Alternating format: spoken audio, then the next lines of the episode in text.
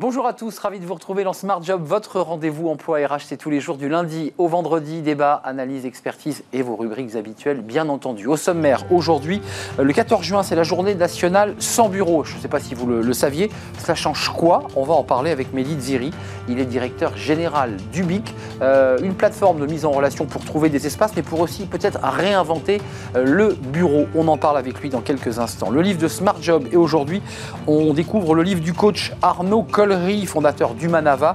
Il sera avec nous, auteur de Réinventer votre vie aux éditions IDEO. Il nous fera partager eh bien, sa, sa vision, la transformation de notre société. Et puis le cercle RH, c'est le débat des experts, vous le savez. Euh, et comme chaque vendredi, on parlera eh bien aujourd'hui des propositions de la CPME, un pack pouvoir d'achat, des propositions très concrètes. On parlera de la crise à l'hôpital, à l'hôpital public. Oui, c'est compliqué, notamment euh, aux urgences.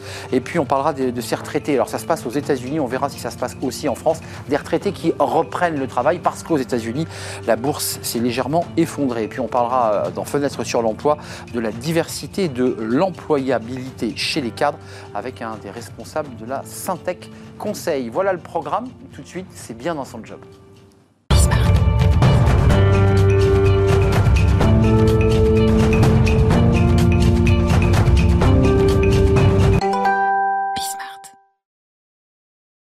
Bien dans son job. On parle du bureau. Alors on parle du bureau parce que le 14 juin prochain, ce sera la journée nationale sans bureau.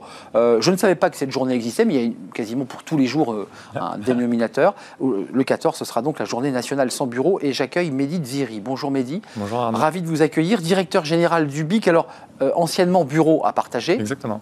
plateforme qui met en relation ceux qui ont des bureaux et ceux qui en cherchent. Tout à fait. Ça, c'est la base du. C'est le cœur du métier. C'est le cœur du métier. Euh, on a plus de 3000 offres de bureaux sur la plateforme. Euh, un peu toutes les solutions de bureaux et notamment les bureaux flexibles. En fait, on est la plateforme leader en France des bureaux flexibles.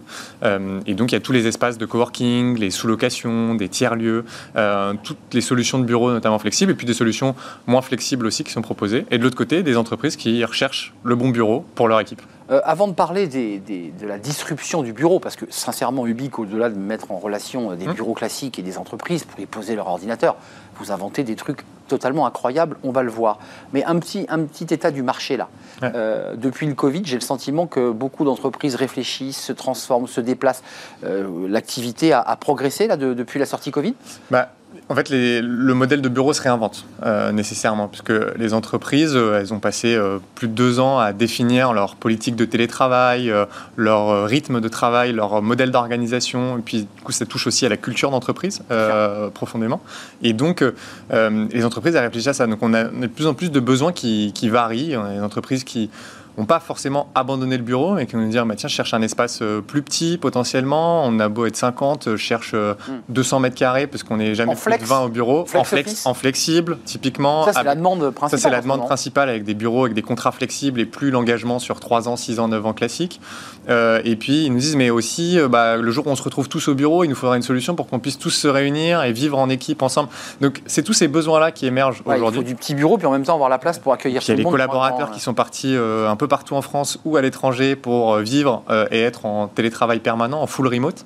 Et il y a des entreprises qui réfléchissent aussi à déployer des expériences collaborateurs pour répondre à ça. Alors, Ubique, si j'ai bien compris, c'est comme ubiquité. Tout à fait. Euh, donc, ce qui va évidemment dans le concept des propositions qu'on va aborder, parce que lorsque le client parfois se retrouve en difficulté, il ne trouve pas le bureau qui correspond, mm. c'est trop grand, c'est trop petit, c'est pas la bonne ville. Là, vous déployez, je dirais, votre, votre carte, la carte ubique, euh, et là, vous faites des propositions qui sont assez incroyables. Euh, on va voir quelques images d'ailleurs. Euh, le télétravan. Alors, quand on le lit télétravan, ça veut dire on bosse en camping-car. Ouais. Non, mais vous riez, on, l'a fait, ça existe. On l'a fait, on l'a fait, bien sûr, on l'a fait en équipe chez Ubique. En fait, on a, on a un concept un peu, un peu particulier chez Vous l'avez donc testé On l'a testé, bien sûr. En fait, on teste tout le temps des solutions de bureau. C'est un peu la règle chez, chez Ubique, dans toute l'équipe. On est 25 aujourd'hui. Et on s'est donné une règle qui nous amuse et, et qui a énormément de sens. C'est que toutes les semaines, on doit déménager. On doit tester une nouvelle solution de bureau, une fois par semaine. C'est le minimum. Euh, dans un autre espace, dans une autre rue Dans un espace, ça peut être un vrai bureau plutôt traditionnel, un espace de coworking, une sous-location, et parfois ces expériences de travail assez insolites. Typiquement, le télétravail, on est parti trois jours en effet, euh, deux jours en van euh, euh, à une heure de Paris, et, on a dormi dans le van, on a fait à manger, on a travaillé, on a fait un peu de paddle aussi parce qu'on a embarqué des paddles dans le coffre, et, voilà, on a mixé et on a inventé une nouvelle expérience de travail en équipe qui était hyper intéressante. Et toutes les semaines, on va tester une solution comme ça, et puis surtout on la documente, et puis on raconte ça sur nos réseaux, on raconte on fait nos, retours d'expérience euh, pour rendre ça plus accessible et, éduquer le marché. Vous êtes une entreprise, Ubique, on l'a compris, hein, mmh. qui, génère de la valeur, qui crée de la richesse, qui emploie, mmh. et puis vous êtes aussi quelque part un peu des ethnologues ou des sociologues de, de cette espèce de terre inconnue pour l'instant, et que vous, essayez comme ça de découvrir. C'est notre positionnement, en effet, on a envie d'éclairer euh, le, futur du travail et le futur du travail avec l'angle du bureau et des modèles de, travail d'organisation. Alors je ne sais pas si on a vu les petites animations, mais il y a aussi, je trouvais ça assez génial, moi qui aime la montagne, un bureau à 2000 mètres d'altitude euh, dans la montagne ariégeoise, ça monte si haut, on va jusqu'à 2000 mètres euh, dans la 1800 mètres. Ah, on est d'accord, parce qu'il me semblait bien que ça n'allait pas jusqu'à 2000. 1800 mètres, c'est-à-dire c'est quoi? C'est un petit chalet? C'est un petit. C'est quoi? Non, alors là, c'est une expérience totalement, totalement incroyable. On a créé un plateau éphémère de bureau à 1800 mètres d'altitude. en vous avez câblé des ordinateurs Vous avez pu. Euh, ah, on est arrivé avec euh, des tables, des chaises. La, région nous a beaucoup aidé et on avait des motoneiges qui nous ont aidé à, mettre en place. Pendant l'hiver Enfin, fin, en plein hiver, en, plein, en plein mois de janvier. Euh, il faisait beau ce jour-là. Il y a toujours le soleil avec nous sur toutes nos opérations, ça c'est génial. C'est un bon signe. et donc voilà, la station nous a aidé. On a monté, on a installé un plateau et on s'est installé là pour travailler toute la journée. Mais avec des batteries pour pouvoir recharger nos ordinateurs, des batteries portables. C'est une solution qui s'appelle Au Sol qui nous a aidé là-dessus des tables et des chaises qui sont des tables Slim, qui sont dédiées aux télétravailleurs, euh, et puis avec euh, toute la région ariégeoise euh, qui, nous aidait, notamment qui se pose la question de l'attractivité du territoire et de l'accueil des télétravailleurs sur son, sur son territoire. Oui, parce qu'on voit bien quand même à travers vous, vous êtes un peu une vitrine, à travers vos expérimentations qui peuvent donner envie à des territoires un peu oubliés. Bien sûr. Avec l'Ariège, c'est un petit territoire au pied des Pyrénées, un peu oublié, un peu reculé, et vous dites, bah regardez, on peut bosser. Alors là, c'est, on est dans l'extrême, parce que j'imagine qu'on ne peut pas travailler tous les jours à 1800 mètres dans ces complètement. Et donc on a testé bien d'autres espaces en Ariège, des tiers-lieux à proximité qui sont développés et, qui sont soutenus par le territoire également. Et ça répond à une vraie question qui est celui de l'équité des territoires, euh, du développement économique global sur l'ensemble du territoire et pas de la concentration d'activités que au cœur des métropoles, euh, avec des temps de trajet domicile-travail qui s'allongent du coup puisque tout le monde s'agglutine euh, autour des métropoles, avec l'impact carbone associé, etc. etc. alors, vous dites, un, votre règle, c'est travailler de partout. Vous le prouvez à travers les exemples. Et aussi la montgolfière. Alors, on va le voir, là, on, a, on a l'image. Euh, ça, c'est sympa parce que ça, c'est le, parc euh, près de Canal, ex-Canal, dans, dans, le 15e arrondissement. Euh, là, vous êtes, vous êtes rentré sur la nacelle, vous, avez occupé la nacelle Alors ça, c'est ce qui aura lieu le 14 juin. Ah, ça, c'est le 14, ça Ça, c'est le 14 juin. Donc là, vous, là, vous serez là-haut Là, on sera là-haut. Il y aura des postes, des bureaux au pied de la, au pied de la montgolfière. Et puis, il y aura la possibilité d'aller passer un coup de fil, de faire une réunion sur la nacelle. on vous invite d'ailleurs, passer le 14 juin. Ok. D'accord. Donc en bas. C'est ouvert à tous. C'est ouvert Donc en bas, il y a des espaces où je peux ouvrir mon ordinateur. J'ai du. On peut travailler toute la journée. Il y a du Wi-Fi. Et puis comme on dit, j'ai un call. Euh, voilà. Je prends la nacelle et je grimpe. Exactement. Ce sera accessible toute la journée. On est en partenariat avec Generali et le Ballon de Paris, du coup, qui nous aident euh, pour cette journée exceptionnelle. Le 14 juin, le concept, c'est que, comme j'ai dit, on teste chaque semaine des solutions de bureau. Puis on s'est dit, mais pourquoi est-ce qu'on est tout seul à les tester? Et si on invitait euh, d'autres personnes à tester? Et si on testait tous ensemble, on invitait les entreprises à venir tester ces solutions-là? Mais il y a quand même chez vous, euh, au-delà de, l'aspect purement business, de la mise en relation de l'offre et de la demande, il y a quand même l'idée chez vous de disrupter, de prouver que c'est possible. Que le travail, c'est bien, mais vous l'évoquez avec beaucoup de tranquillité. Bon, on a fait un peu de paddle on peut faire des réunions en barque. il y a cette idée que le travail se, lie, se mixe aussi avec un certain plaisir. Bien sûr. Et aujourd'hui, une, vraie nécessité pour les entreprises de, réinventer aussi leur expérience collaborateur. Juste euh, dire, bon, bah voilà, vous avez trois jours de télétravail par semaine et puis euh, c'est tout. Qu'est-ce qu'on en euh, fait ouais. Qu'est-ce qu'on en fait? Il y, a une, il y, a une, culture d'entreprise qui évolue radicalement entre un moment où tu es 5, jours par semaine des, des, gens au bureau et puis d'un coup on se voit plus. Euh, qu'est-ce qui fait qu'on a un sentiment d'appartenance à l'entreprise? Qu'est-ce qui fait qu'on s'y sent bien? Qu'est-ce qui fait qu'on a envie de se lever le matin pour aller au boulot? Euh, Et donc tout ça, finalement, le bureau, c'est un point qui touche à tous ces éléments-là. Et donc il faut inventer des expériences collaborateurs, une réflexion plus globale autour du confort, du rapport entre vie privée, vie professionnelle, de l'équilibre de la vie de chacun. Sur le plan business, comment vous le matérialisez tout ça, toutes ces expériences qui sont d'une très grande richesse humaine aussi, parce que là vous allez tester des choses, vous allez essayer des choses. Euh, comment ça se matérialise? Ensuite, vous vous présentez à, vos clients, à vos ou vos prospects, je ne sais pas. Vous leur dites voilà, ça c'est possible, ça on peut le faire, ça on l'a fait. Comment ça marche? Parce que j'imagine que le client en face, il marque un temps de recul quand même. Ouais, mais aujourd'hui, euh, c'est une manière aussi de, de, faire comprendre euh, à nos clients bah, les différentes l'éventail des possibilités et des solutions à, à envisager. Beaucoup de clients qui voient ce qu'on a fait et qui du coup nous contactent par là en disant c'est intéressant les réflexions que vous menez. Moi aussi, je me pose des questions sur modèle de bureau. On vient de mettre en place une politique de télétravail, mais qu'est-ce que ça veut dire, etc. Donc c'est une des formes. Et puis de l'autre côté, côté offreur aussi, c'est une manière de, de, mettre en avant des offres qui parfois sont sous-cotées ou euh, ou pas assez euh, mise en avant. Oui, c'est la euh, marque employeur. Hein. c'est l'occasion de montrer qu'il y a une modernité, un modernisme dans la façon même d'engager les, collaborateurs.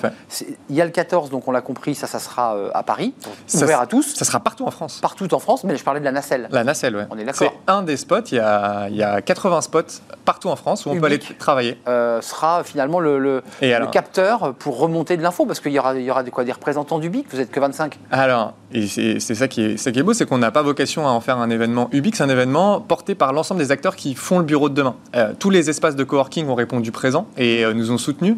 Et ils ouvrent leurs portes et ils créent des espaces accessibles gratuitement pour tous ceux qui veulent s'inscrire. Et n'oublions pas les tiers-lieux, vous l'avez Les tiers-lieux, euh, tout à fait. On a des restaurants qui sont marqués. On a un, club de tennis qui a ouvert une superbe terrasse sur les cours et qui a dit ben, Moi, je peux accueillir des télétravailleurs ce jour-là à Courbevoie. Courbevoie, bien sûr. on a bah, la nacelle durant Paris. On sera, nous, l'équipe publique, on sera sur deux endroits en même temps ce jour-là. On n'est que 25 en effet.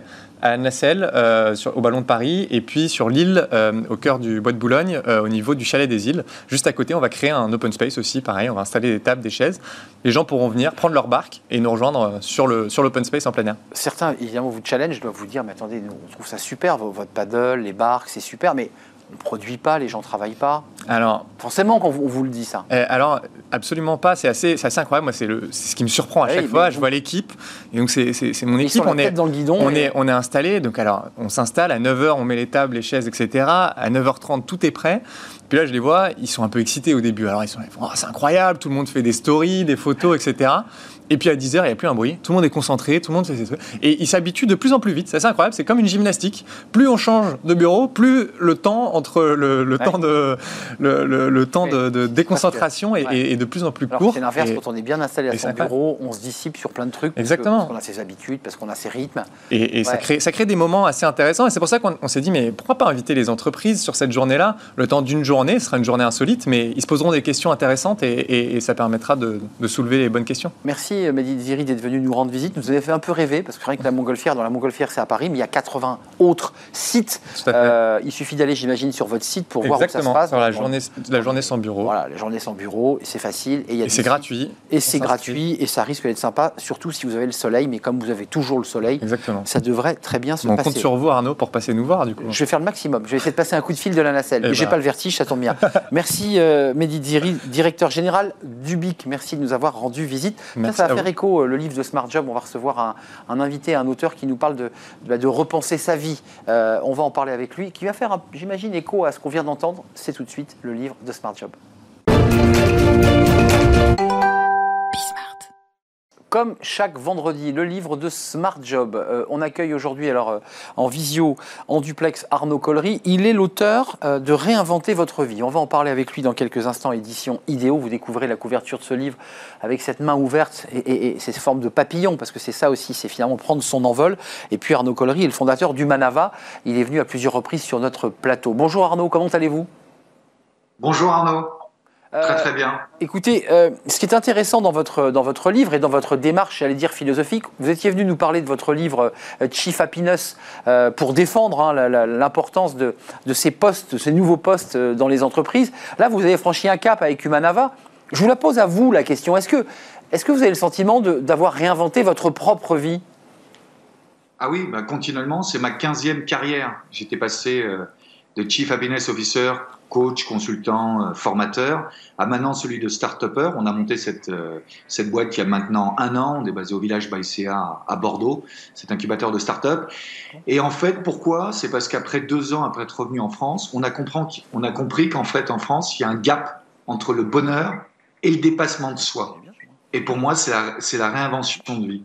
On peut être heureux dans le dépassement de soi et il faut du dépassement de soi dans le bonheur. D'où l'importance de proposer aux gens diverses soft skills, diverses formations sur les soft skills, c'est-à-dire sur l'intelligence émotionnelle, sur la créativité, sur le leadership. Et en fait, ce qu'on fait à Humanava, on met des gens en avant comme Théo Curin, qui a 21 ans vient de traverser le lac Titicaca alors qu'il lui manque deux, quatre membres, deux, deux, bras, deux jambes, et pourtant il a fait les 110, 110 km du lac Titicaca. Donc il nous raconte comment mentalement il peut franchir plusieurs étapes. Et moi c'est ce que j'ai essayé de faire à mon niveau, franchir plusieurs étapes de plusieurs carrières à plusieurs niveaux. Et, ce soir d'ailleurs c'est ce qu'on fait à Bordeaux. On fait un événement dans la ville de Florac, près de Bordeaux, avec 300 personnes sur la réinvention de vie.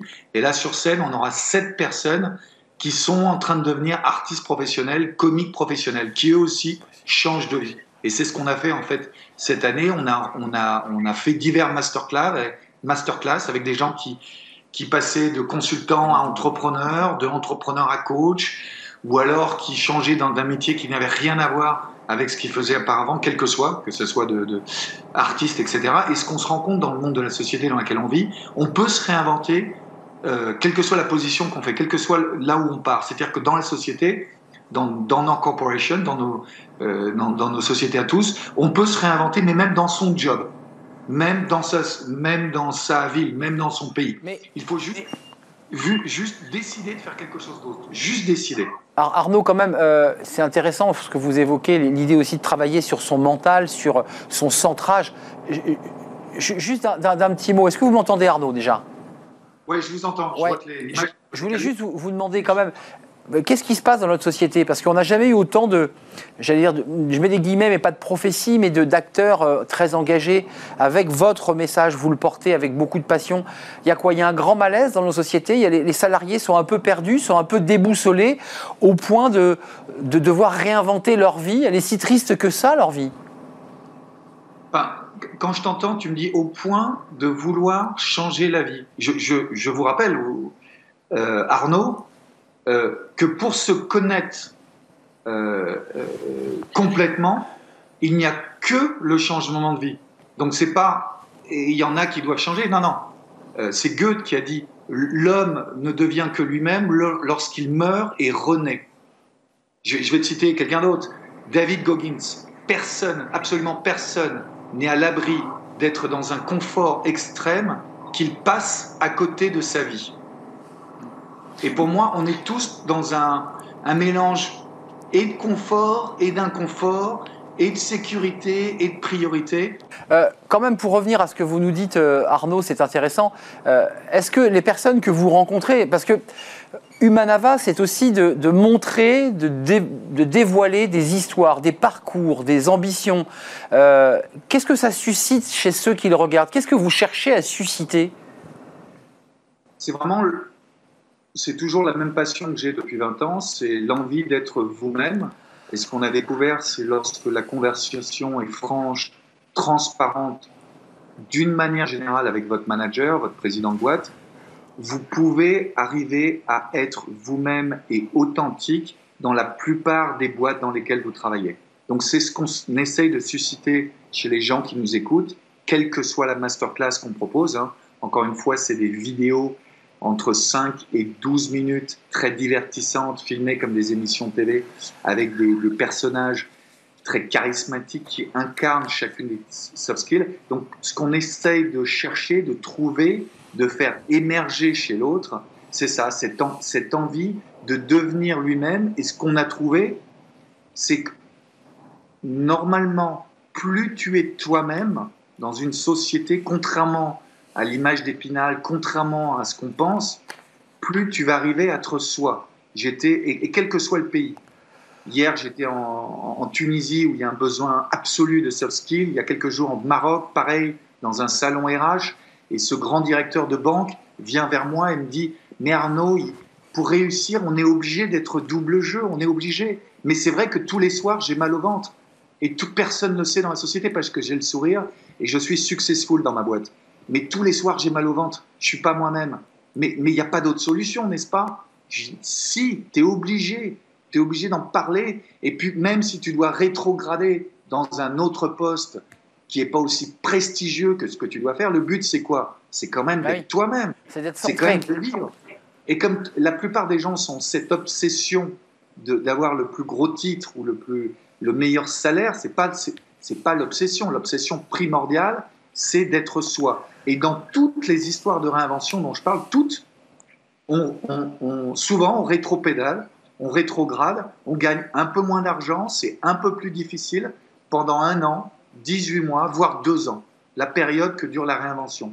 Mais au bout de 18 mois, deux ans, on sera enfin un peu plus soi-même, qui est quand même le but d'une vie. Mais oui, évidemment.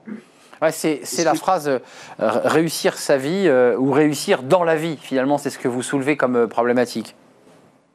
Oui, c'est ça. Et je pense que je commence le bouquin comme ça, c'est quel est le prix de l'inaction? Vraiment, mettez-vous, prenez un papier, prenez une feuille, qu'est-ce que ça va me coûter au niveau physique, au niveau même financier, au niveau de la famille, de mes amis, de ne pas être moi-même au boulot ou, ou en extérieur. Et à un moment, vous allez voir que ça, ça va tellement vous bouffer. Merci Arnaud Collery. Merci d'être venu nous rendre visite euh, avec la passion qui vous anime. Puis on a vu la couverture de, votre livre Réinventer votre vie. C'est une très jolie couverture avec cette main en superposition d'un joli papillon. On voit bien évidemment l'idée comme ça de cet envol, ce désir de liberté et d'être centré. Édition Idéo, dernier livre d'Arnaud Collery. C'est un plaisir de vous accueillir Arnaud. Vous reviendrez physiquement, j'en suis sûr, pour développer évidemment euh, votre concept. On fait une courte pause et on se tourne vers le cercle RH et les experts de Smart Job. Il y a un programme chargé aujourd'hui.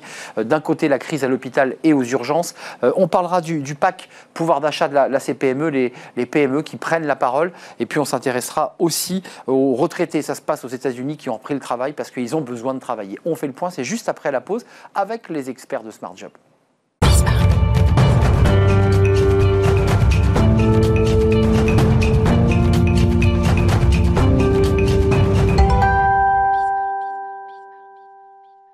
Le cercle RH et les experts de Smart Job comme chaque vendredi pour balayer l'actualité. Actualité assez riche aujourd'hui. Avant de vous présenter euh, mes invités, je vais vous les présenter d'abord. Tiens, Marine Balançard, directrice générale d'Ariséal, euh, auteur de, ce livre dont vous allez nous donner le titre d'ailleurs. Décider, ça se travaille. On ne n'est pas bon décideur, on le devient, Arnaud. Euh, c'est important que vous le répétiez régulièrement parce que c'est un sujet que vous creusez régulièrement à travers avec les managers, à travers des articles sur la manière dont on décide. et ça risque d'être un sujet de plus en plus important en période de, de Merci d'être là. Pierre Guillet, ravi de vous accueillir, président des entrepreneurs et dirigeants chrétiens.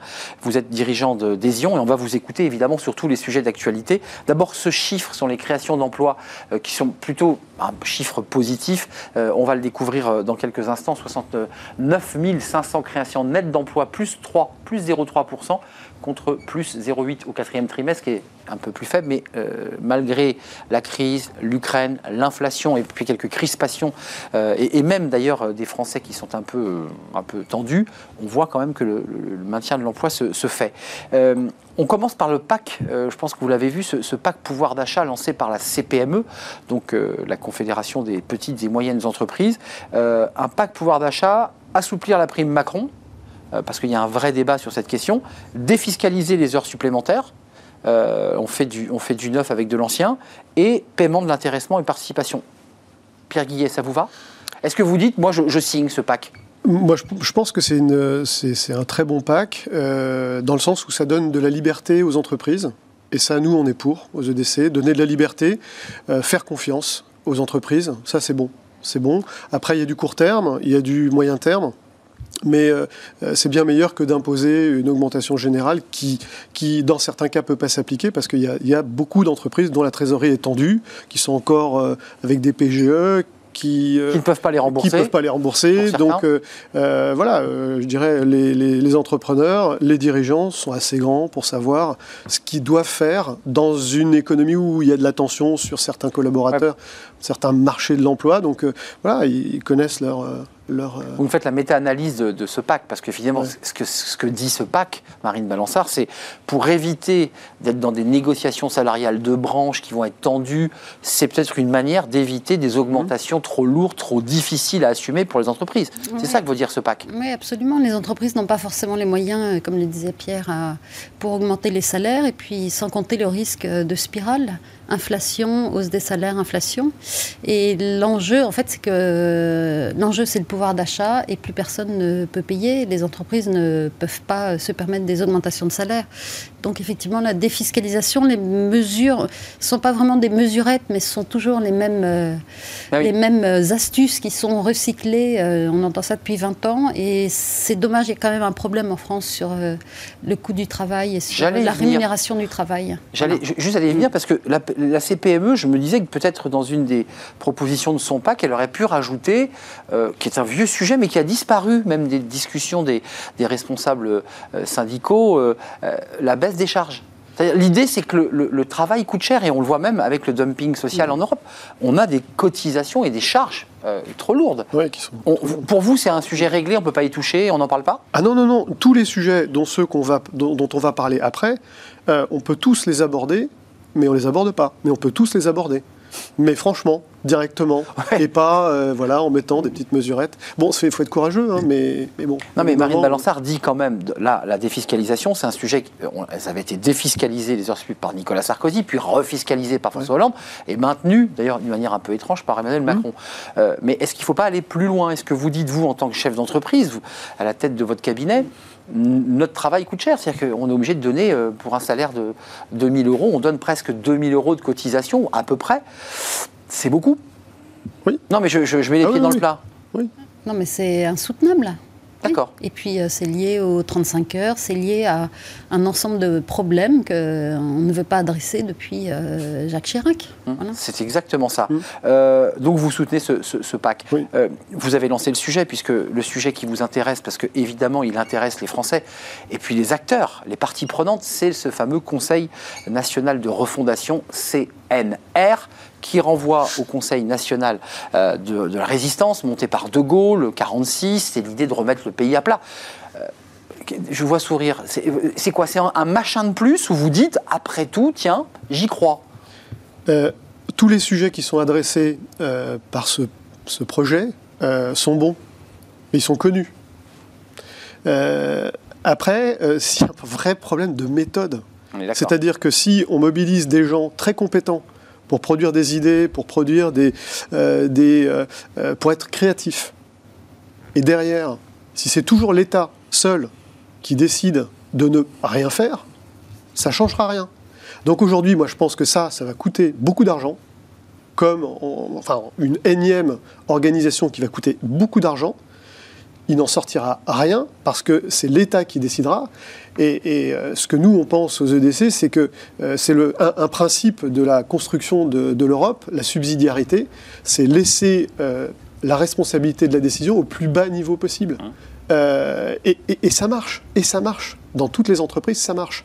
Pourquoi ne pas l'appliquer une bonne fois pour toutes dans, sur ces sujets Euh, ré- réforme, l'idée des, des gros sujets. Alors, il y a, il y l'école, par exemple, Ouais. énorme sujet.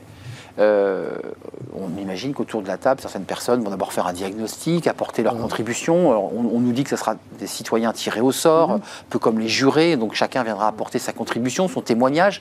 Euh, d'abord, est-ce que, un, Marine Balançard, vous y croyez à ce Conseil national de refondation, puisque ça fera écho au sujet suivant sur l'hôpital, parce que ça fait quand même presque 5 ans que l'hôpital souffre, j'ai envie de dire depuis 20 ans. Est-ce qu'il faut de nouveau une mission flash, un conseil de refondation pour savoir ce qui se passe à l'hôpital? Vous voyez, il y, a- il y a quand même ce côté un peu choquant. Tout d'un coup, on, on- on découvrirait à travers ce conseil la réalité du pays. Euh, je- Vous êtes... C'est très difficile de Vous avez envie tuer le, Ouais, le projet avant qu'il naisse, mais si euh, on n'était pas sur un plateau, je dirais que c'est du bullshit. C'est- mais ça y est, vous l'avez dit en fait. hein, vous Oui. êtes sur un plateau là. Mais parce qu'on a un problème, euh, mais ça date pas d'Emmanuel Macron, c'est qu'on réfléchit à beaucoup de choses et on ne fait rien, on ne met rien en place derrière. On- et donc là, encore une fois, on voit qu'il va y avoir beaucoup de réflexions, on va solliciter beaucoup de gens, on va leur dire peut-être qu'on va mettre en place, et ça va faire exactement comme le Conseil pour le climat, où on a sollicité Absolument. des citoyens, et puis on a dit, bon, finalement, c'est pas possible. Hum, Puis au Voilà. bout de la moulinette, Donc- il est sorti trois gouttes. hein. Et il y avait beaucoup, Mais il est beaucoup sorti beaucoup hein. moins que ce qu'avait Bah, promis le président de la République. Mm. Donc en fait, on n'a pas les moyens de le faire. Il faut arrêter de passer par ce, ce- ces créations de comités, de, de bidules, comme dirait Mélenchon, Et de machins, comme dirait De Gaulle, De Gaulle. qui ne servent à rien. Ouais, j'ai dit machin, moi. hein, je, crois que j'ai- je crois que j'ai dit machin. Mais euh, quand même, il y a un sujet qui est posé. On va voter euh, ce week-end et le week-end prochain pour euh, élire nos députés. Mais c'est vrai que sur les thématiques qui sont concernées, Mhm. rien que l'école et la santé, enfin je veux dire, c'est du ressort des députés, c'est-à-dire les représentants qu'on a élus au suffrage universel. Qu'est-ce que les Français tirés au sort vont apporter de plus? Enfin, je sais pas, vous êtes tirés au sort. euh, Mais euh, on n'apportera rien de plus dans le sens où euh, les gens qui ont déjà été consultés ont tous eu déjà de très bonnes idées, ils Ah ont tous remonté, tout, tout le monde sait ce qu'il faut il y faire. en a des rapports. C'est un hein. problème, c'est un mille- millefeuille administratif, on rajoute des, des strates euh, pour ne pas décider ou pour repousser les décisions, alors qu'en fait il suffit juste de- d'efficacité, c'est ça dont on a besoin, c'est c'est en fait euh, cranter, c'est-à-dire passer à, à l'action. Et, et là on passe pas à l'action en fait. Hmm. On réfléchit, on réfléchit, on passe pas à l'action. Vous dites la même chose, au fait. Hein. Bah oui, complètement, moi je idées, rejoins complètement. mais dans le concret, il se passe Mais rien. on a un président qui est quand même très intellectuel, qui a rarement été sur le terrain. Il a été, euh, il n'a pas euh, été vraiment. euh, Elle y était hier, hein, il, il s'est déplacé sur le terrain. Non, hier. mais il visite. Il visite. Mais dans sa vie professionnelle, il n'a pas vraie vie. actionné. Voilà. Hum, hum. Et donc ça manque peut-être. Et par contre, sur le fait, les députés sont quand même un peu euh, liés par leur euh, appartenance politique, donc ils peuvent pas toujours dire ou faire ou proposer tout ce qu'ils veulent proposer. Que l'on soit dans Et la donc, majorité. bypasser les députés peut être une possibilité, mais on a déjà vu que ça ne marchait pas. Donc c'est c'est quand même étonnant de reproposer quelque chose qu'on a euh, Ouais, annihilé comme le, le- Euh, Marine Balançard, vous voulez pas tuer le, le projet avant même qu'il qu'il ait vu le jour, parce que Non. c'est vrai qu'il faut voir la méthodologie, il faut voir la manière dont c'est organisé, et puis il faut voir aussi peut-être réellement, parce que là c'est très très flou, le véritable ordre du jour des thématiques traitées. On peut peut-être avoir même imaginé euh, un système de débureaucratisation, c'est-à-dire réinventer, dénormer, supprimer des lois, comme le proposait Gaspard Koenig par exemple. Ça, ça peut être des idées Oui, tout à fait. Ce qui serait intéressant dans le projet, si si on veut être positif et constructif, c'est qu'il y ait un volet sur euh, quelle liberté on donne à ceux qui font partie de ce conseil pour mettre tout seul en action ce qu'ils proposent. Voilà. Moi, c'est simplement ça que je rajouterais, mais Alors, il y a un sujet qui est lié à ce Conseil national, c'est la santé. Euh, L'hôpital est en crise. Alors, il y a beaucoup d'hôpitaux Mhm. euh, qui, dont les services d'urgence euh, sont fermés, c'est-à-dire qu'on assure une permanence, mais globalement, il reste un ou deux médecins. Ça veut dire que c'est compliqué. Je pense à Orléans qui a démarré, mais il y a d'autres villes où les services d'urgence sont, sont, quasi à l'arrêt. Un système hospitalier qui est malade, malgré le Ségur où on a vu des augmentations de salaire.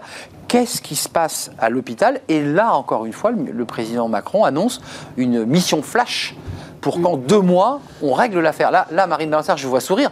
Ça fait écho à ce que vous disiez. C'est-à-dire, mais on a besoin d'une mission flash pour euh, voir ce qui se passe à l'hôpital? Bah, une énième mission. Et maintenant, c'est flash. C'est comme les tickets flash du loto. On ne sait pas ce qui va sortir. On sait pas. euh, on a quand même peu de chances de gagner. Mais euh, non, mais c'est vrai que c'est étonnant à nouveau, euh, parce qu'on aurait le meilleur système de santé du monde. Enfin, on nous dit C'est ça. ce qu'on nous dit, ouais. euh, voilà. On s'est aperçu que c'était pas le cas, qu'il fallait prendre les problèmes à bras le corps, et on continue les mesurettes, les missions flash. Et euh, il faut pas être malade cet été. Voilà, ne vous blessez pas cet été, ne tombez pas malade cet été, parce qu'il y aura personne. Alors la ministre euh, Brigitte Bourguignon annonce des mesures euh, urgentes, comme assez traditionnellement, comme peut le dire un ministre. Beaucoup considèrent que c'est pas un problème financier. Beaucoup disent que c'est un problème de RH. Alors c'est typiquement dans Smart Job, puisque c'est l'emploi et les RH. L'emploi, les salariés fuient l'hôpital public pour aller ailleurs ou dans l'hôpital privé. Et puis ils disent souvent, mais il n'y a pas de gestion RH, euh, il n'y a pas de suivi de nos carrières. Comment vous le regardez, vous qui êtes finalement très très loin euh, euh, du côté de, votre entreprise, évidemment?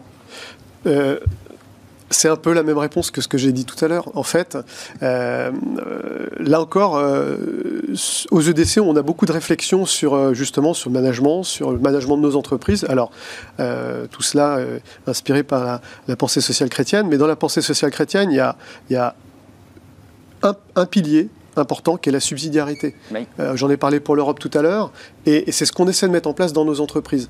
Aujourd'hui, je ne connais pas la problématique de l'hôpital euh, particulièrement, mais ce que je pense, c'est qu'aujourd'hui, il n'y a pas assez de subsidiarité dans l'hôpital. C'est-à-dire que c'est encore une fois l'État, avec les ARS, qui veulent régler les problèmes des hôpitaux, mais que les hôpitaux pourraient peut-être, avec de la subsidiarité et du dialogue, parce qu'aujourd'hui, il y a eu aussi beaucoup de je pense, de contrôleurs financiers, de, de fonctionnaires Clairement. qui ont été mis dans les hôpitaux pour essayer de faire de pseudo-économies. La T2A, alors- hein, vous vous rappelez, c'était le, le- on, calculait les soins et on, on faisait vraiment un travail de financier. Exactement. Donc il y a eu beaucoup d'argent qui, ont été mis, euh, qui a été mis dans l'hôpital, comme dans, dans les banlieues d'ailleurs. Et, et là où on met en général beaucoup d'argent, il se passe rien, ou où on, va, on, marche en arrière. Mmh, c'est vrai. Donc, la rénovation urbaine. Je, je pense qu'on pourrait faire des économies. Alors, je veux dire peut-être quelque chose qui va choquer, mais faire des économies dans l'hôpital, je pense, en utilisant beaucoup mieux l'argent et en donnant le, pouvoir de décision aux opérateurs. Que les médecins parlent avec euh, euh, les, euh, les, directeurs d'hôpitaux, mais que tout le pouvoir ne soit pas donné à l'administration pour pouvoir gérer les hôpitaux. J'ai même vu qu'il y avait des propositions alors, parmi des acteurs du dossier qui évoquaient l'idée d'un partage du pouvoir de l'hôpital, qui ne soit plus, entre guillemets, un directeur d'hôpital ayant fait un, cursus, je dirais, très administratif, et qu'on partage le pouvoir avec un médecin, un chirurgien, et que finalement l'acteur de l'hôpital principal soit aussi un soignant. Qu'est-ce que vous en pensez on, sent qu'il y a une difficulté de RH, de communication entre l'administration et les soignants sur le terrain qui s'en vont, malgré euh, les 200 euros d'augmentation, enfin 150 euros d'augmentation. Malgré tout, ils s'en vont. Il y a un problème RH. Oui, en même temps, est-ce qu'il faut laisser l'administration des hôpitaux aux soignants ou aux personnels médicaux? Non. C'est un vrai sujet. Ce sont des experts, mais pas de la gestion et de l'administratif. Par contre, deux têtes, effectivement, la diversité, euh, ça c'est tout à fait intéressant. Euh, mais euh, honnêtement, les médecins ne sont pas du tout formés à la gestion financière, à l'économie, et ce serait une catastrophe de, de, voilà, de laisser. Euh, enfin, les directeurs d'hôpitaux pas, ne sont pas médecins, n'ont pas besoin d'être médecins. Euh. vous avez vu qu'il y a quand même un point commun entre les deux sujets qu'on traitait tout à mmh, l'heure, euh, le Conseil national de, la refondation et la mission Flash. On voit quand même que le président de la République, quand il engage ces, grands trains de réforme, les grands thèmes, il met la santé. notre système est, est, malade. Est-ce que c'est pas notre système global qui est malade? C'est-à-dire un système de santé publique, une sécurité sociale qui va pas bien? Comment vous le regardez? Parce que non Non, mais il n'y a pas de grand train de réforme. En fait, il y a des mesurettes en permanence. Et c'est, à mon avis, une erreur de parler de grand train de réforme. Il y a des grands thèmes et d'énormes problèmes, mais il n'y a pas de grand train de réforme. Euh, quand même, il y a un basculement des salariés de l'hôpital public vers l'hôpital privé, de la clinique. Les salaires sont meilleurs. Euh, et disent-ils, en tout cas, ce sont les témoignages des, des soignants, les conditions de travail sont meilleures. Comment on l'explique Parce qu'il y a malgré tout une administration pléthorique. Vous évoquiez la RS, il y a le ministère de la Santé, il y a des délégations régionales. Et pourtant, ça ne marche pas. Qu'est-ce qui se passe problème de dialogue, problème ce que ce qu'on évoquait tout à l'heure, problème de dialogue. Il n'y a, pas de. Euh, en fait, quand il y a un problème dans une entreprise, qu'est-ce qu'on fait? On discute. On met le problème sur la table et on le partage. On le partage ensemble. Les idées viennent et après, on passe à l'action. On peut s'engueuler, mais on partage. Mais bien sûr, hmm. mais bien sûr, on règle tous les problèmes par le dialogue. Et là, je pense qu'il n'y a pas de dialogue parce qu'il y, a des, il y a des corporations, parce que l'État veut être le dernier décideur, toujours. Et, je pense que là, il y a un vrai sujet global, pas que sur la santé, de méthode. Mais je, vous interroge, vous qui n'êtes pas du secteur ni hospitalier ni du secteur hmm. éducatif, encore une fois, on voit bien un lien dans la relation au travail. On a des enseignants dont on dit là qu'il faut les augmenter très rapidement si on veut avoir des profs compétents, on ne les a pas. Et en face, la même chose pour les soignants. Je ne parle pas des médecins, qui est un autre sujet. Euh, est-ce qu'il faut, d'une manière un peu globale dans, l'émission d'aujourd'hui, remonter les salaires? Ou est-ce qu'il faut un pack euh, pouvoir d'achat où on contourne le débat? Est-ce qu'on pose la question de augmentation du revenu, du salaire des enseignants et des, et, des soignants? Mais c'est, Oui, non Non, c'est une, erreur, c'est une erreur de penser que c'est le salaire qui motive. C'est un des éléments de la motivation de l'engagement, mais ce n'est pas du tout l'élément principal. Donc tant qu'on raisonnera en salaire, faut augmenter, pas augmenter, on n'y arrivera pas. En fait, vraiment, il y a besoin effectivement de dialogue, de consultation, de reposer les bases de qu'est-ce qu'on veut accomplir, à quoi est-ce que ça sert tout ce qu'on fait et d'impliquer chacun. Dans les deux mesures, c'est la solution ou pas d'augmenter les salaires? Je parle des enseignants parce que le sujet est vraiment là brûlant et, les soignants qui ont déjà été augmentés Moi, je rejoins Marine. ça peut faire partie d'un dispositif, mais c'est jamais l'élément clé. Euh, aujourd'hui, pour euh, attirer des jeunes dans une entreprise, euh, le salaire n'est pas déterminant. C'est le projet qui les fait venir. C'est le projet, c'est les, sujets sur lesquels on va les faire travailler comment on les embarque. bon, bah là et c'est vraiment ça le sujet de la réforme de l'État. C'est comment on va embarquer les gens euh, pour pouvoir vraiment construire quelque chose. Euh, je ne suis pas sûr qu'il y ait des RH d'ailleurs à la RS peut-être, mais je ne suis pas sûr qu'il y, ait un service de ressources humaines au sein des hôpitaux. J'en suis pas certain parce qu'il y a parfois l'infirmière générale qui gère les plannings.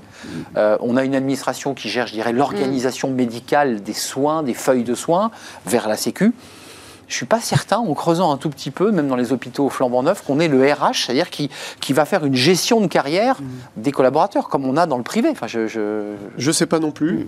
Euh, je ne sais pas si c'est le seul sujet euh, pour régler ce problème-là. C'est parce qu'il y aura un RH qui sera encore un fonctionnaire euh, que on, voilà, on résoudra le problème. C'est bien d'avoir des structures pour écouter les gens, pour les, pour les, les accompagner dans leur carrière, euh, mais si les gens viennent pas, ne sert pas à grand-chose. Euh, pour terminer, notre modèle de santé, parce que c'est intéressant ce que vous disiez, Marine, on, on dit souvent, euh, quand on est à l'étranger, mais vous, la France, vous avez un système de soins qui est incroyable, et on voit qu'à travers les sondages successifs et les, et les témoignages que, que tout ça s'est dégradé, on est un système un peu bizarre en France quand même, parce qu'on est à la fois libéral et très public.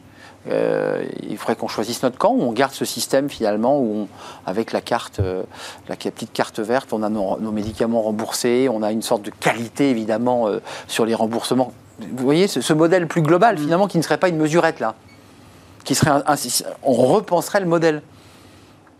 Là, euh, en France, c'est vrai qu'on soigne tout le monde, y compris euh, sans distinction, euh, y compris les personnes très âgées. Il y a des, on a accès à beaucoup de soins, beaucoup de dépistage.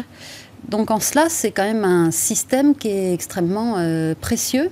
Et ce qui manque, c'est évidemment le nombre de médecins. Il n'y a plus assez de médecins, de Mm. toutes les façons. Alors, le numerus clausus ouvert, mais ça ne sera que dans 4-5 ans, enfin si j'ai bien Mhm. compris. Voilà, il Pas assez de médecins, pas assez de médecins 12, généralistes. 13 ans, voilà. Et on a tendance, euh, chaque fois qu'il y a un problème ou une crise, à se focaliser sur l'hôpital qui n'en peut plus. Donc en fait, on rajoute de la crise à la crise. Et on l'a vu pendant la dernière crise sanitaire, on a tout misé sur l'hôpital et pas du tout sur les médecins généralistes ou sur, euh, le- ne serait-ce même que les cliniques privées dans la première phase du confinement. Enfin, vous disiez Donc, tombez pas euh, malade cet été, mais tombez pas malade le week-end en général euh, quand on est dans une ville de province. Il faut être très honnête. Il faut, faut- faut le trouver, le médecin euh, qui vous accueille. Il n'y en a pas. hein. C'est pour ça que Non, dans, dans le, pas. Oui, c'est de la médecine libérale, là, en l'occurrence. hein. donc, euh, il y a peut-être aussi un travail à faire chez les médecins libéraux, euh, dans l'organisation du travail de la médecine libérale. Dans le projet qui nous est proposé par la ministre, il est question justement de, de rappeler les, Hum. les, les seniors, les anciens euh, médecins, etc., euh, et de faciliter le cumul emploi-retraite pour ces. euh, ce sera peut-être l'autre sujet Bah, qu'on abordera après. Vous faites mais, le lancement. mais, mais, Bah, c'est la même chose. mais, mais en fait, aujourd'hui, c'est clair. S'il y a des gens qui veulent travailler, il faut les accueillir. Mais aujourd'hui, euh, le problème, c'est que euh, les médecins, euh, enfin, je, je sais que sur ma commune, ils ont tous euh, 65 ans passés. Et ils vont partir en retraite. donc ils vont partir en retraite, mais ils ont déjà dépassé largement les, les âges qu'on peut évoquer dans la, la réforme des retraites. Et aujourd'hui, je, je pense que c'est là aussi une, assez illusoire dans le contexte actuel de vouloir essayer de, de, de faire venir des, euh, des, médecins, des médecins retraités. Oui. Euh, ou étrangers, puisqu'on fait ou- aussi venir des ou, ou- étrangers. Euh, Voilà, on parle aussi des, des jeunes diplômés, euh, des jeunes diplômés, des infirmières, jeunes diplômés, mais euh, le métier d'infirmière que je connais bien, j'ai une, de mes filles qui est infirmière, c'est un métier euh, d'apprentissage. C'est-dire toutes ces études, De pratique on pratique. aussi, Donc sûr. on est opérationnel dès qu'on a fini ces études. Le- la question d'attendre le diplôme ou pas, c'est complètement parce qu'on a tout au long de, son apprentissage, anecdotique. sa carrière, enfin sa Mais formation exactement, pratiquée. on est opérationnel. Par contre, revaloriser le statut, donner plus de responsabilité, parce qu'aujourd'hui, il y a quand même cette petite euh, compétition entre le médecin, euh, euh, l'infirmière, les le pharmaciens, etc. Un petit Alors, rapport de classe. il n'y a pas un travail d'équipe Ouais. où on pourrait euh, redonner un tout petit peu plus de, de pouvoir, de responsabilité euh, Mm. aux corps qui sont à, à l'œuvre. C'est vrai que le Et, médecin est, et là, pour ne pas parler du mandarin qui Mm. lui est le grand professeur qui. Pour reparler de, de- justement d'argent, euh, la revalorisation du statut permettrait de revaloriser les salaires de façon très légitime. Hum. Et là, on aurait des ressources euh, supplémentaires. Donc vous êtes concerné très directement et personnellement Oui, oui. par ce débat Mm. autour de la revalorisation du travail des infirmières, parce que c'est un métier difficile par Tout ailleurs, où, euh, où il y a un investissement personnel, euh, physique et, et Ah psychologique qui est très fort. Tiens, vous lanciez le sujet, le retirement, le, le retour du travail des jeunes salariés. Je ne parle pas de la France, c'est un thème peut-être qui d'ailleurs va doucement arriver. C'est euh, aux États-Unis. Vous l'avez vu, Marine Balançard, c'est Oui. ceux qui avaient quitté le, le marché du travail et puis bah, qui, par obligation, v- sont obligés, là au moment où on se parle, de revenir au travail. C'est bon, un phénomène qui est très lié à la bourse, qui est très. C'est quelque chose qui nous guette ici en, France, ce risque-là, parce qu'on on parle beaucoup de pouvoir d'achat quand même. C'est cette pense- question. Oui, mais je pense qu'il y a beaucoup de retraités qui rêvent de travailler. Il y a beaucoup de retraités qui n'ont pas du tout envie d'être euh, à la retraite. Il y a beaucoup de gens euh, de plus de 55 ans qui sont sur la touche euh, en France et qui ont tout à fait envie de travailler, qui prennent leur euh, pré-retraite et qu'on. Donc oui, j'espère que. Enfin, moi, je trouve. Je, suis tout à fait favorable au retour des retraités qui le souhaitent euh, dans le monde du travail. Et ce sont les plus expérimentés, les plus euh, disponibles. Et. Vous mettez un bémol ou pas Parce non, qu'il y a le non, non, retraité aucun- qui tire la langue avec 800 euros de retraite et qui dit j'ai pas le choix que de retourner au travail. C'est peut-être le cas de cela. Puis effectivement, les retraités euh, euh, qui se disent après tout, je peux encore offrir à, à la société, à une entreprise 10 ans de ma vie ou 5 ans de ma vie. euh, c'est pas la même chose. On y va, on va pas au travail de la même manière. Non, tout à fait. Il y a, euh, dans- aux deux extrêmes, euh, il y a des fragilités. Il y a les jeunes qui sont éloignés du monde de l'emploi pour plein de raisons. Euh, Ceux-là aussi représentent un vrai, euh, un, un vrai potentiel. Il faut s'en occuper pour les, faire revenir vers l'enseignement, un peu d'enseignement, pas trop, mais surtout de la pratique et de l'emploi derrière, les, les- les écoles de production par exemple. Et de l'autre côté, bah, il y a ces seniors qu'on appelle seniors d'ailleurs, mais en fait ils ont 45 ans, ils sont, ils sont hyper opérationnels, euh, qu'on dégage peut-être un peu rapidement. Et ceux-là, ils ont envie de travailler.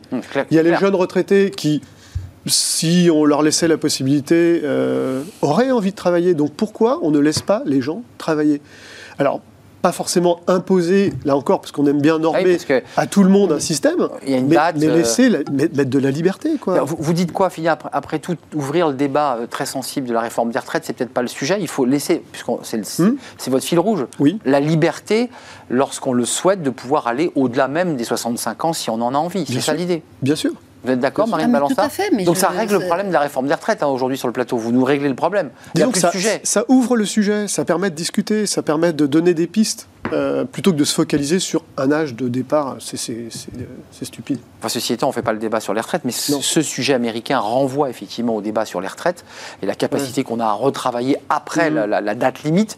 Mais euh, c'est les annuités qui vont compter, c'est pas forcément la- l'année butoir. On démarre ses études à 26 ans, euh, s'il faut 42 annuités, bah, moi si je calcule, ça fait, ça fait 68 ans. hein. Mhm. Euh, bah, je veux dire, il n'y a, pas de sujet non plus là. Mm. On, on- enfin, Non. on se joue Mhm. de mots, vous êtes d'accord Hum, oui, oui, tout à fait. Mais je reviendrai sur les États-Unis, c'est quand même habituel, enfin ça a toujours été le, le cas les, aux États-Unis, les personnes euh, âgées Oui. travaillent. C'est vrai. On les voit très souvent dans les bars, on les voit dans les parcs d'attractions, on les voit. euh, Ils le faire- désirent vraiment C'est vraiment parce qu'ils ont envie de servir des bières le soir ou... Non, mais je pense qu'ils Je suis pas sûr. Non, mais ils ont toujours travaillé. Je pense que c'est un non-sujet pour eux. C'est un état d'esprit, ce Voilà, c'est, un état d'esprit et c'est euh, toute opportunité est bonne à prendre. Et effectivement, ils ont moins de protection euh, sociale, moins de retraite. Et hum, il n'y a pas vraiment de sujet, d'autant plus ouais. que beaucoup sont partis euh, pendant la crise à la retraite. Ouais.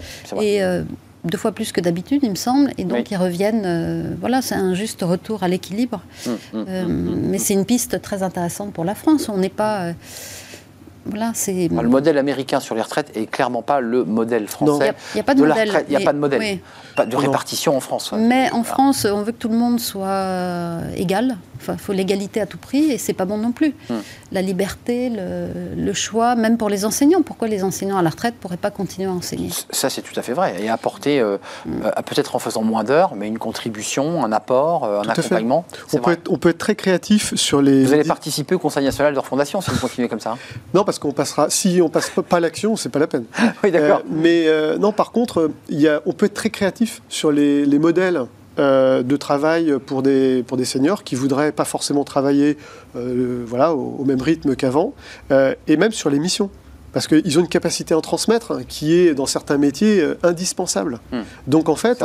Il faut être créatif, il faut proposer, et il faut aussi euh, déplafonner euh, tous les coûts qui sont euh, associés Et peut-être reposer le, débat de la fiscalité et des cotisations pour ce Bah, type de, sûr. de- de- de salariés qui sont un peu un Mm. pied dans la retraite et un pied dans la vie active. Mm. C'est aussi c'est une réflexion peut-être plus globale à, à mener, parce que c'est vrai que le Mm. chef d'entreprise se dit le salaire est élevé, de nouveau il faut que je, je recharge ce salaire.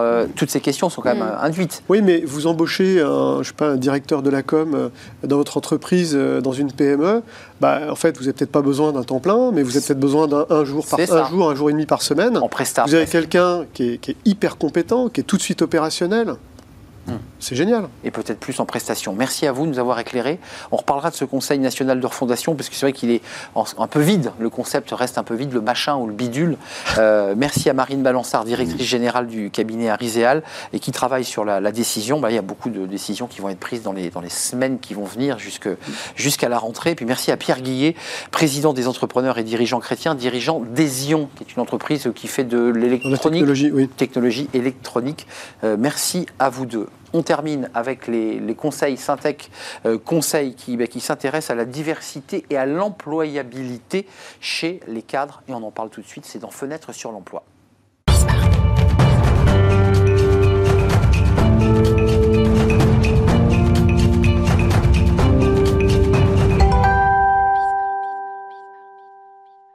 Et on termine avec fenêtre sur l'emploi. On parle d'employabilité chez les cadres, de diversité, euh, et on va en parler avec Iman Benaoun. Bonjour Iman, ravi de vous accueillir, présidente de la commission conseil en recrutement au sein de Syntec Conseil. Vous étiez venu nous parler euh, d'une autre fenêtre il y a quelques mois euh, de votre entreprise, la vôtre, mais là vous, vous représentez la profession. quelques mots sur Syntec Conseil, parce que c'est assez vaste finalement l'ensemble des métiers que vous représentez. Oui, alors Syntec Conseil, c'est le syndicat professionnel qui regroupe les cinq métiers du conseil, qui sont le conseil en management, le conseil en stratégie, euh, l'outplacement, donc euh, la, mobilité euh, carrière, le conseil en recrutement, les études. Hmm. Et l'événementiel, je crois. Euh, et, l'événementiel, me semble-t-il. Euh, vous, vous représentez aujourd'hui, par votre métier aussi, par votre action, euh, très concrètement, les métiers du recrutement. Tout à fait. Les métiers du conseil en recrutement. on représente aujourd'hui à peu près la moitié du, du, monde du conseil en recrutement, donc du chiffre d'affaires du recrutement, avec une centaine de cabinets adhérents. Et, et, en tant que syndicat professionnel, on porte une charte de déontologie, une charte du recrutement responsable, et on observe les pratiques on essaye d'apporter notre pierre à l'édifice. Euh, d'abord, avant de parler des questions d'employabilité, de diversité, puis qui sont vos, combats et qui mhm. sont importants, de la fameuse guerre des talents, euh, qu'est-ce, que, qu'est-ce que vous disent les adhérents euh, que vous rencontrez, avec lesquels vous avez des échanges, parce que vous parlez en leur nom Qu'est-ce qu'ils vous disent de la situation actuelle, tant dans leur propre entreprise que dans le business de, de leurs clients Alors, on a effectivement deux niveaux. Il y a deux sujets en fait. Il y a deux sujets, enfin il y a deux niveaux euh, d'intervention. C'est-à-dire que nos propres métiers, les métiers du conseil, euh, connaissent euh, aujourd'hui une forte pénurie. C'est-à-dire que habituellement, que ce soit en, RH ou en management, on attirait les talents. Bah ce sont des métiers qui sont vraiment des portes d'entrée pour de belles carrières. Donc voilà, c'est beaucoup plus difficile aujourd'hui. Et donc, euh, euh, rien que pour nos métiers, on réfléchit à d'autres pistes, à d'autres hypothèses.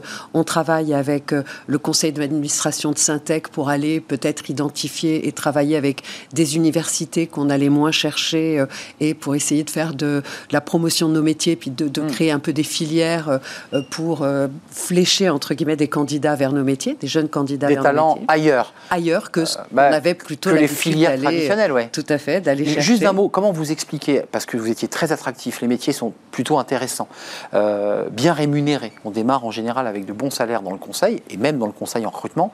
Euh, comment vous expliquez comme ça qu'il y ait cette pénurie, même chez vous? Parce qu'il y a tellement de choix, tellement d'opportunités, on se retrouve en concurrence avec des environnements qui payent bien, aussi bien, euh, qui proposent des carrières différentes. Euh, euh, les startups, les, les, startups, les pure players, les, licornes qui lèvent des sommes colossales, qui ont, une dimension internationale, attractive, nouvelle manière de, de fonctionner, de collaborer. On est en concurrence, nous, cabinets conseils, avec nos clients et aussi toute cette nouvelle catégorie d'entreprises surtout sur les métiers où la tech euh, où euh, la, technicité ou les filières scientifiques sont importantes. Et puis même sur les filières scientifiques, euh, il y a tellement d'opportunités au-delà de l'informatique, au-delà de la tech pour les carrières scientifiques, l'intelligence artificielle, l'agrotech, etc. Tellement de portes s'ouvrent en même temps en même temps sur un marché qui ne fournit pas plus de candidatures, voire moins, avec euh, euh, le, vieillissement de la population. Alors, euh, donc raréfaction des talents, ça, ça c'est dans votre réalité de votre entreprise. Et puis ensuite, il y a la relation avec votre client, votre cœur de métier, qui fait que vous allez créer de la valeur ou pas. Et vous avez des clients qui, globalement, en effet miroir, vous disent à peu près la même chose. Alors, nos clients vivent la même chose Vous que vous nous. sentez pas seul comme ça Non, non, on est tous. euh, Alors là, ça a remis tout le monde d'équerre. C'est- on est tous alignés. C'est ça. On a tous les mêmes problématiques et on rencontre des difficultés qui sont. euh, euh, euh, qui, qui peuvent. Enfin, moi, je trouve que c'est une chance. C'est, on vit une période compliquée. Et en même temps, euh, une vraie chance de réaligner un peu les, euh, les attentes des uns et Ouais. des autres. Le rapport que vous aviez avec vos peu, clients, Voilà. Euh, Le rapport avec nos clients et puis le rapport de nous avec les candidats pour nos métiers, le rapport entre les candidats et nos clients dans d'autres environnements. Euh, moi, je, je- je- trouve que ça oblige les DRH et les entreprises à se reposer la question du potentiel des talents en interne, plutôt qu'aller chercher oui. immédiatement Le une talent à compétence l'extérieur. à l'extérieur. Ouais, c'est vrai. Donc il y a déjà ces sujets-là. Donc ça permet aussi de raisonner en termes de compétences Hmm. réelles et plus de profils On recherchés. pense différemment avec cette crise On est obligé. On est obligé. On commence à regarder des talents ou des personnes qui étaient à l'intérieur de l'entreprise qu'on ne regardait pas et qui finalement avaient beaucoup de qualité. Et on se dit, bah, après tout, cette personne, il faut aussi euh, bah, l'accompagner, la former. euh, Ça sera gagnant-gagnant. mais quand même sur le plan très macroéconomique, parce que vous représentez aujourd'hui Syntec Conseil, donc vous n'êtes pas que chef d'entreprise. euh, finalement, vous êtes partie prenante et vous allez avoir Bruno Le Maire ou quelques interlocuteurs. Qu'est-ce que vous avez envie de leur dire? Qu'est-ce qu'ils peuvent faire? Ou est-ce qu'ils peuvent faire quelque chose d'ailleurs? Alors, il y, a, su- il y a plein de sujets sur lesquels ils pourraient nous aider. Euh, les sujets de la formation. Il y a une réforme de la formation qui a rendu les choses, euh, d'un côté, euh, plus faciles pour euh, les individus et les personnes, CPF mais beaucoup plus compliquées pour les entreprises. Ah oui. Et clairement, là, il y a sûrement des sujets pour la formation des collaborateurs internes ou de gens qu'on aimerait recruter, pour lesquels les dispositifs existent, bien sûr, mais sont compliqués à mettre en œuvre. C'est un maquis bureaucratique.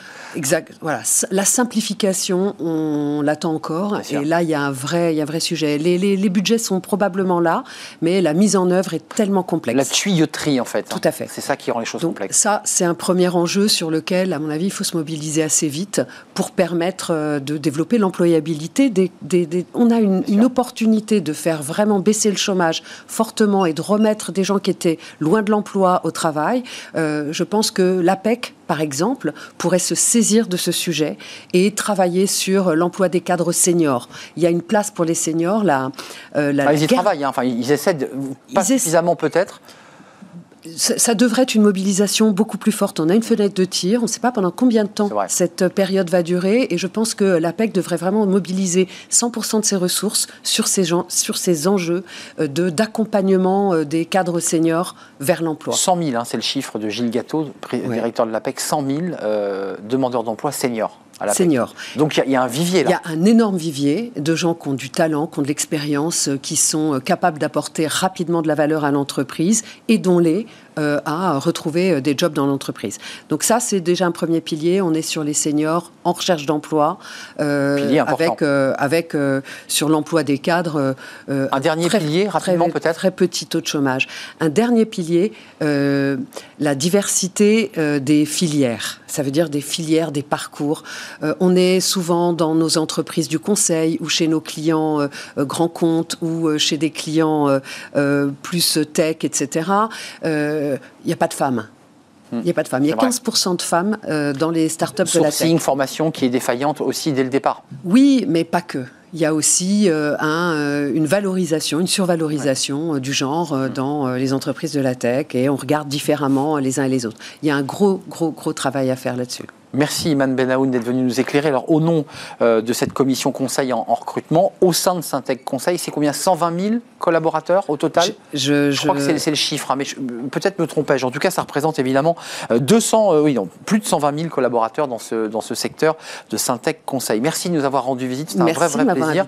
Euh, c'est terminé, bah oui, l'émission est terminée. Merci à vous de l'avoir suivi, évidemment. Merci à, à toute l'équipe, merci à Kylian pour la réalisation, merci euh, à euh, Maxime pour euh, le son, merci à Fanny Griesmer et merci à Lily, évidemment. Passez un bon week-end. Écoutez notre émission, tiens, en podcast. C'est toujours sympa d'avoir euh, l'émission Smart Job dans les oreilles. Euh, bon week-end et à euh, lundi. Bye bye.